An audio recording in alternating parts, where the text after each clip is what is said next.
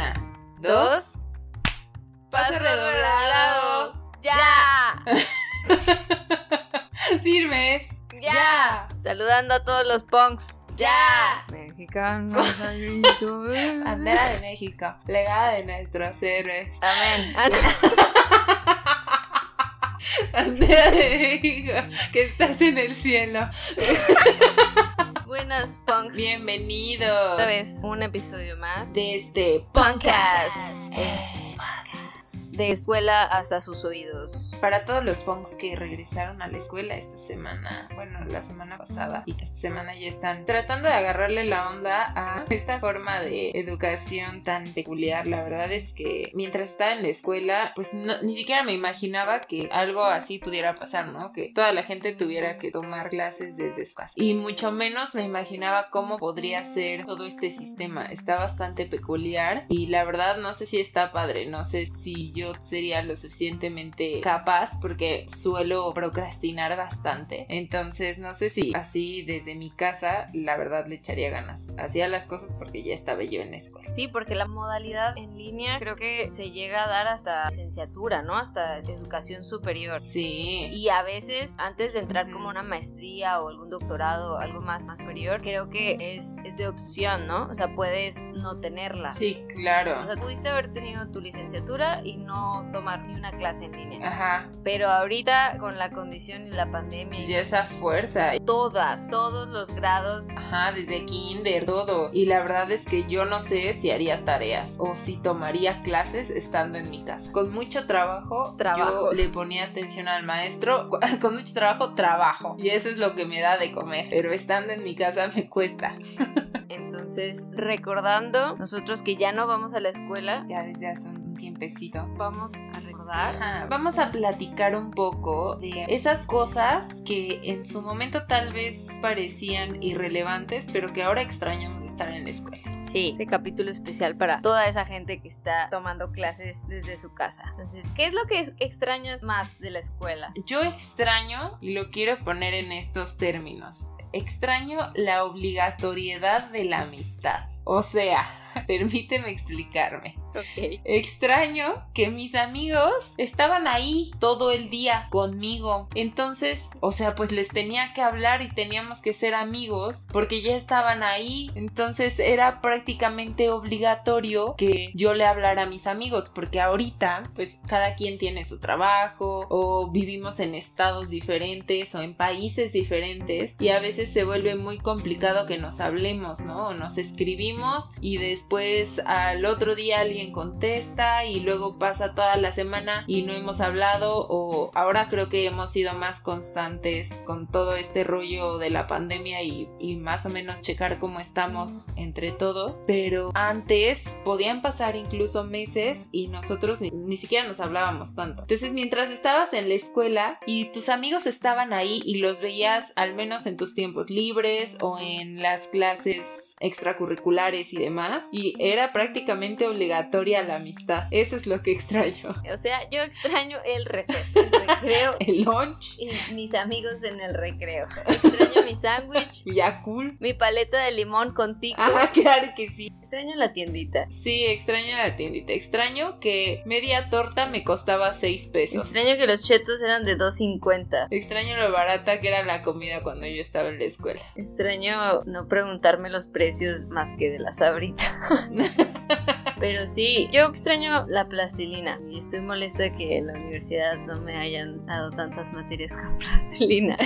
Pero se agradece todo el, el contenido de más. En sí, es un gran punto lo que mencionas. Porque creo que nos damos cuenta que al final del día lo que más extrañamos en términos generales es ese contacto humano. Sí, ¿no? El tener a alguien ahí cerca, poder platicar y más que platicar como verlo y si se te antoja pues abrazarlo, simplemente hasta saludarlo, pues nosotros somos de saludar con un beso, ¿no? sí. Que igual eso creo que ya, qué bueno que no lo hacemos Sí, tanto. sí, porque mira. ir a una reunión y saludar beso individual, Ah, sí está cansado. Yo la verdad sí soy rara para eso y nada más hago un hola generalizado y ya. y ahorita pues a tus compañeros de clase los, los ves a través de una pantalla. Entonces no me imagino toda esa interacción. Aparte, fue como que muy, muy premeditado, ¿no? De la nada no sabíamos que... Ajá, fue muy repentino. Bueno, es que la verdad, para, para mí ni siquiera era una posibilidad que explorara en mi mente, ¿no? Te, te imaginas muchas cosas y sobre todo de las cosas que ya has vivido, ¿no? Que un temblor, ese tipo de cosas a las que estamos pues un poco más acostumbrados, pero esto es una novedad para todos. No teníamos un plan. No, aparte cada grado es muy diferente, ¿no? O sea, recordemos kinder, ¿qué hacías en kinder? Palitos y bolitas. Recortar. Comerte el pegamento. Aprender a escribir, hacer cosas con sopa cruda. Y era muy manual, sí, para desarrollar tu psicomotricidad. La verdad del kinder yo no extraño nada. Porque no me acuerdo. No, sí me acuerdo. Del kinder extrañaba que estaba yo en todos los bailables porque era bien argüendera. Entonces estaba yo en segundo de kinder y una niña se lastimó. Una niña de tercero de kinder se lastimó y me dijeron, ¿quieres suplirla? Y yo, sí, maestra. Claro que sí. Sí, quiero suplirla. Y entonces bailé lo de primero, segundo y tercero de kinder. Ah, todo el kit. Todo el kit, claro que sí. Mi mamá seguro estaba bien contenta pagando vestuarios. Claro que sí. Eso es lo que extraño del kinder, fíjate. El argüende. El argüende. A mí, fíjate que de primaria extraño leer porque ya no leo, ya no sé leer. Ay, ya sé, yo tampoco. No, obviamente sí sé leer, pero me refiero a que había como que muchas lecturas. De hecho, el libro de la sed de lecturas creo que era de mis favoritos. Sí, era bueno, o sea, era interesante, tenía cuentos, tenía, tenía cosas buenas. Y ahorita cada vez pues vas teniendo trabajo ya de adulto de Godín y se hace un poquito complicado buscarte espacios para leer. Cosas que no extraño, el uniforme. Ah, yo lo odiaba y además sabes que estaba en la escolta. Entonces todos los fines de semana tenía que planchar mi falda que era de tablitas. Tenía que planchar mi falda con almidón para el lunes poder ir a marchar en la escolta. Eso sí estaba horrendo, la verdad. Que estabas en la escolta porque tenías buenas calificaciones, tu promedio era alto. Sí. ¿A quién se le ocurrió que eso era un gran premio? No sé, la verdad. O sea, ay, mi hijita, te va muy bien, tienes buenas calificaciones, entregas todas tus tareas. Dale vueltas al patio marchando dos horas a modo de premio. Y el sábado de 9 a 2 venimos también para representar a la escuela, ¿ok? Y luego para los concursos otra vez. Y plancha tu falda con almidón todos los fines de semana y ponte ligas en las calcetas para que no se te bajen. ¡Ah, qué maravilla! Qué maravilla. Claro que sí. Oye, eso ahorita que dijiste las calcetas, me acuerdo cuando era invierno nos poníamos las mallas, pero yo las aborrecía. No, no, no. Es que son horrendas y se te bajan. Y siempre me molestó porque los niños no llevaban las mallas. Entonces, cuando sacaron el artículo de que podíamos ya las niñas usar pantalón si queríamos, fui la más feliz, a pesar de que ya en esa época ya no iba a la escuela, pero dije, qué bien que una niña no va a necesitar usar mallas. Es que era horrible. Y aparte, sabes que en febrero más o menos empieza a haber mucho viento y a nosotras se nos levantaba la falda. Entonces teníamos que ponernos un resorte en las rodillas para que no se nos levantara la falda. Entonces todo lo sufría, que planchar la falda con las tablitas, que no se te bajen las calcetas, que ponte mallas en invierno. Y no, es un espanto todo eso. Yo la verdad no lo extraño ni un segundo. No, no, no. Aparte los niños, ¿qué? Pues nada. Volteabas a ver a tu compañerito y Ramiro, Ramiro comiéndose el Sí, pues por eso no le sufren tanto, creo. Ay, no, pero sí es, es muy diferente. En secundaria, ¿qué recuerdas de secundaria? ¿Cuál crees que es el grado que más Yo creo que fue hasta la universidad, sí. O sea, en, en secundaria, mientras estaba en secundaria, sabes que yo era una adolescente muy deprimida. Entonces, o sea, de todo sufría, de todo eh, me peleaba con mis... Era muy dramática, ajá, más bien eso. Entonces me peleaba con mis amigas, hacía un drama enorme. Entonces, creo que por eso tampoco me gustó tanto. Y la prepa para mí fue pesadísima. Yo esa sí la sufrí muchísimo. Llevaba materias muy complicadas, luego tenía exámenes súper horribles, tenía muchas prácticas de laboratorio y a la vez tenía lo de ensayos de baile y así. Entonces, para mí fue horrible la prepa, pero ya en la universidad como que lo disfruté más. Elegí una carrera que para mí no era tan, tan compleja, sí me gustaba, tenía tiempo de hacer cosas que me interesaban. Entonces, yo creo que hasta la universidad fue donde disfruté muchísimo ese tiempo. Creo que me pasó parecido. Siento que la transición prepa, universidad, más bien la brieguita que tuviste en prepa siento que ayudó bastante. Rindió los frutos. Exacto, toda la dinámica que podías tener en la universidad era más relajada porque ya sabías que era estar ocupada. Ahorita con la escuela y pensar que muchos niños y jóvenes van a estar en una dinámica que no han estado, está complicado porque yo, yo estoy de, a veces de freelance, ¿no? Y mi trabajo lo puedo hacer desde donde esté, pero muchas veces puedes como que perderte si no tienes un horario. Entonces, creo que yo también como que extraño esa como organización de... La rutina. La rutina. Y yo espero pues que todos los que estén tomando clases vía Zoom, vía internet y ahora con la SEP que se juntó con Televisa. que están por la tele. Pues sí, la verdad es que eso sí es complicado. A mí sí me cuesta. Estuve durante el periodo que estuvimos encerraditos. Me costó mucho trabajo aprender a trabajar desde mi casa. Yo no soy tan buena para eso. Yo sí necesito como que estar en el lugar y obligarme a estar trabajando todo ese tiempo. Si no es muy fácil que yo me distraiga. ¿O sabes qué me pasa? Así de que voy a poner una película mientras estoy trabajando y ya no hago nada, nada más veo la película. Entonces sí, eso sí se extraña, ¿no? Y la gente que está estudiando todavía, yo creo que a veces eso hace falta, un poquito de la rutina de estar ahí, de que estás tomando clase. Sí, por ejemplo, yo me acuerdo que en la universidad tenían muchas actividades, o sea, tu horario estaba como completo, además tienes actividades extracurriculares, que tienes algún trabajo profesional o como que sí hacías malabares con muchos, muchos contenidos, pero no sentías esa carga, como que estaban organizados, entonces extraño estar como ocupada en varios proyectos a la vez y tener ese calendario. Sí. Ahorita no sé cómo lo están manejando, estuve leyendo que publicaron en la SEP con Televisa los horarios completos, pero los estábamos revisando y, y hay unos horarios medio extraños. raros. Donde tienen clases hasta las 9 de la noche. Entonces yo no sé si vaya a rendir o si esto es como de apoyo y también en la mañana se los dan. Creo que va, o sea, la transición va a estar complicada. No sé, porque a mí honestamente me dan clase de matemáticas a las 9 de la noche y yo ya voy a estar dormida. O sea, si yo soy una niña de sexto de primaria y me dicen, ya son las 9, levántate a tu clase de matemáticas, lloro. En ese momento me lanzo al llanto como método. No sé, les voy a mandar mucha paciencia a todos y también a los profesores, ¿no? Que no creo que muchos de los profesores estén acostumbrados a dar su clase, o sea, el programa que ellos tienen no creo que sea para en línea, entonces ténganle mucha paciencia, sea considerado con sus profesores, maestros, compañeros, sí, todo, con todos. Oye, y de las materias que tomaste, ¿qué, qué materias dices? Sabes que esto sí fue súper valioso, porque hay materias que definitivamente nunca más vuelves a utilizar en tu vida, pero ¿cuáles o cuál dices, esta sí, o sea, esta valió la pena una y mil veces? Pensando muy atrás, no se me olvida cómo disfruté mecanografía en secundaria. A mí me tocó mecanografía los tres años en secundaria y todavía me tocó la máquina de escribir.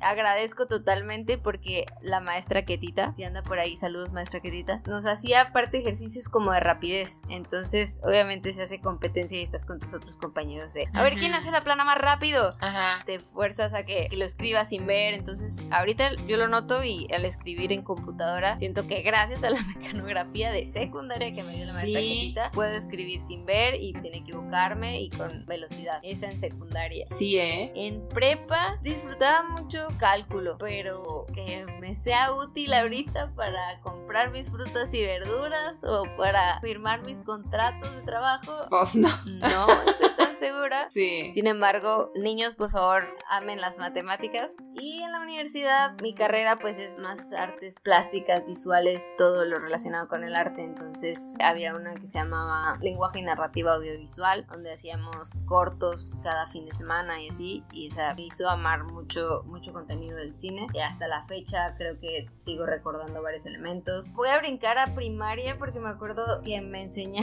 una profesora de artes, me enseñó cómo dibujar un círculo y tenía como varios elementos que hasta la fecha estoy usando y cuando los aplico mm. me, me acuerdo, entonces se me hace que detalle agradable y que en la universidad los conectas. Entonces, todo lo relacionado con artes y manualidades y todo ensuciarse y crear algo desde cero con materiales que no te imaginas, a mí todas esas me gustaron un buen. Sí, fíjate, ahora que dijiste lo de mecanografía, yo llevé mecanografía cuarto, quinto y sexto de primaria y en su momento la odiaba, odiaba tener que cargar el maquinón así todos los lunes para mi clase de mecanografía, pero definitivamente valió la pena poder escribir más rápido sin tener que ver, porque ella ponía el cubre teclados para no ver qué estábamos escribiendo y te calificaba y todo, entonces sí, eso sí valió muchísimo la pena. Luego yo creo que otra clase que yo recuerdo que haya valido mucho la pena y fue en la universidad fue marco legal, que nos enseñaron ahí a leer y hacer contratos y pagarés, o sea, documentos eh, mercantiles y demás, y eso claro que ha valido la pena, ¿no? Sí, los aplicas. Sí, o sea, poder, poder leer un contrato, entenderlo o hacer un contrato es valiosísimo. En su momento te parece lo más tedioso del mundo porque tienes que estar estudiando las partes y demás, pero ya que en tu vida ves que sí lo necesitas porque desde una renta, tu contrato de trabajo, cualquier asunto o documento, es muy valioso poder, poder hacerlo o poder entenderlo. Sí, no te das cuenta como varias materias hasta después te cae el 20 que realmente sí... Sí las necesitabas. Sí las necesitabas. Y hay otras que de plano no. Y hay otras que yo creo que, o sea, aún siguen sin estar en el plan educativo que creo que son valiosísimas, como lo que mencionas de marco legal, pero ¿hasta qué año tuviste un acercamiento con la legalidad? Sí, además no todas las carreras llevaban esa materia, ¿no? Entonces habría sido muy, muy valioso que todas las carreras de todo tipo, humanidades, ingenierías, todo, que todos llevaran esa materia, que puedan entender ese tema, ¿no? O cosas como finanzas personales, que es importante que todos pudieran tener alguna idea, ¿no? O de tus, cómo hacer tu declaración, cómo funciona el, el Infonavit, cosas de adulto. Antes de graduarte, porque tú te gradúas y es como, ¿qué? Sí, que sales de la universidad según ya tienes que ser adulto y no tienes idea de cómo se hace. Aparte ni siquiera eres un adulto, ¿no? No. Eh, sigue habiendo el debate si realmente a los 18 años se debe considerar una persona adulta, cuando creo que en otros escritos y artículos mencionan que a partir de los 23 a 25 años empiezas como a tu edad adulta. Pero no, pero si es que yo a mi edad todavía busco un adulto responsable cuando estoy en problemas y yo ya debería ser el adulto responsable, pero no lo soy.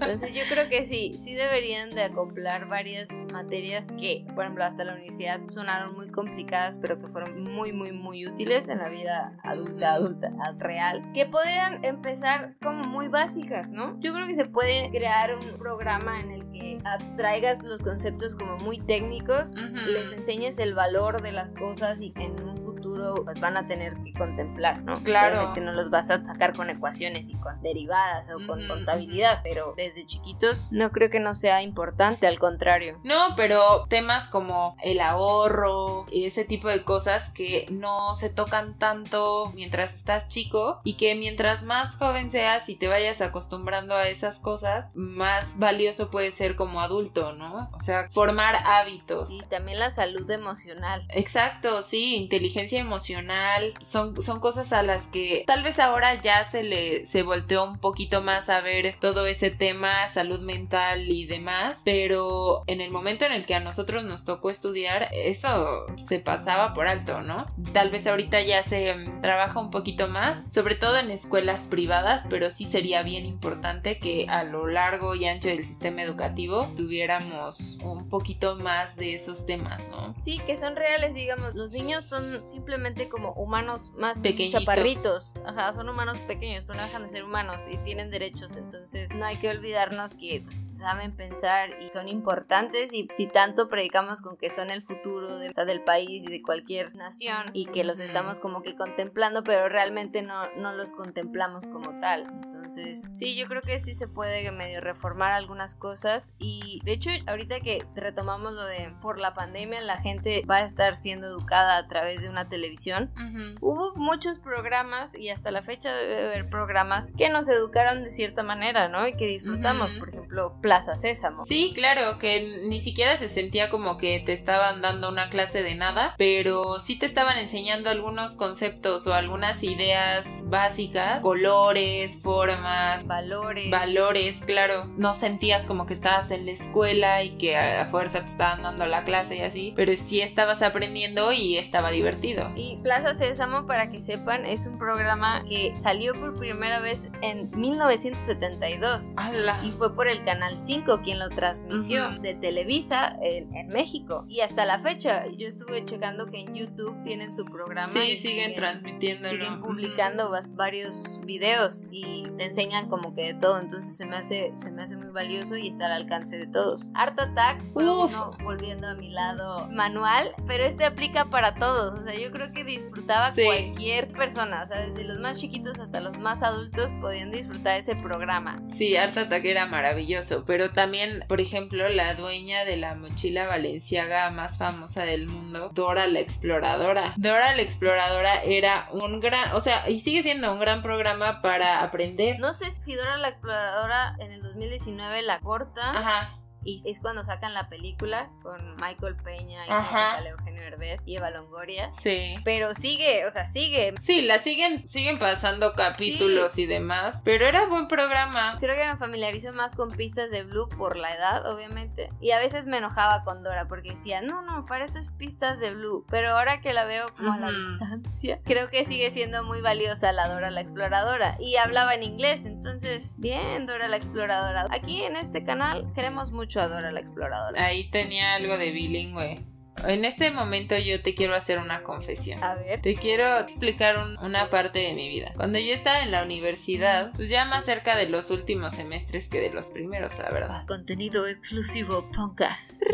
Ajá, esta es una exclusiva. Tómenla en serio. Es como la vez que les confesé mi miedo al mocha orejas. Esto tómenlo en serio. Por ahí yo creo que de séptimo, octavo semestre, pues yo vivía en casa de mis papás, ¿no? Y en casa de mis papás no teníamos televisión por cable y mi televisión, o sea, ninguna de las televisiones que teníamos era Smart TV. Entonces, pues no había que tu Netflix en la tele ni nada. Si yo quería Netflix, pues había que conectarla, ¿no? Ya estoy aquí, mira, ah, confesando mi edad también. Entonces, en las mañanas, cuando yo me despertaba, prendía la tele y pues algo tenía que ver en lo que me arreglaba porque no iba a estar así como en total silencio. Entonces prendía la tele y veía un programa muy bonito que se llama Gallina Pintadita. Gran programa. Ana, viva Mariana, viva María. Esa, eh, yo veía Gallina Pintadita todos los días, claro que sí. Gallina pintadita. Y también era muy buen programa educativo, ¿eh? Es muy interesante. Es un buen programa, la verdad. Veanlo, chavos. Terminen de comprender conceptos básicos a través de la gallina pintadita. Oye, sí, me pongo a pensar en todas las personas que dicen, ay, es que quítele la televisión, quítele los videojuegos porque es lo que está educando y ahorita pues va a educar la tele. Pero hubo muchos programas valiosos que te educaron y Gracias, gallina pintadita. que te mostraron de una manera más integral y didáctica muchos conceptos que ahorita pues agradeces, ¿no? Entonces, gracias Dora por existir, Ujú. gracias Pistas de Blue, Art Attack. Art Attack, para que sepan, es inglés, es un programa británico de televisión infantil. Está muy cool porque creo el presentador Neil Algo y su amigo tuvieron esta idea. Que era el que hacía las obras en grande. ¿no? Ese, ese me queda muy bien. A mí también me gustaba mucho esa sección. ellos fueron los de este programa. Y otra Ujú. cosa que me gusta mucho, los programas, o sea, el doblaje latinoamericano se me hace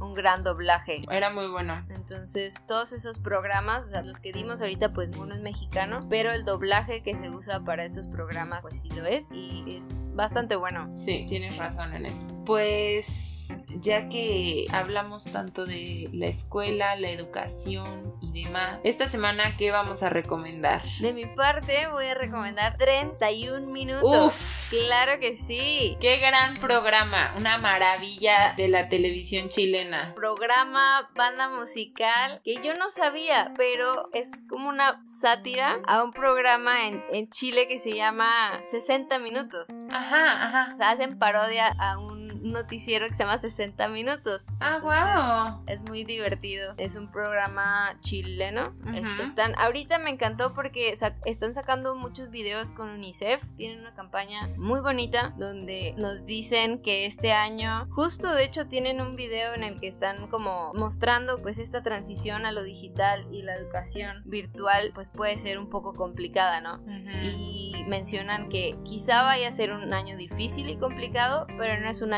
perdido. Entonces está muy padre y esta recomendación se me hace que está increíble. Véanla por favor, 31 minutos, escuchen la música. Está en Netflix 31 minutos también. Entonces, no sé, o sea, denle una oportunidad a un capítulo. Es excelente programa. Yes, aprobado Sí, por sí. Podcast y UNICEF.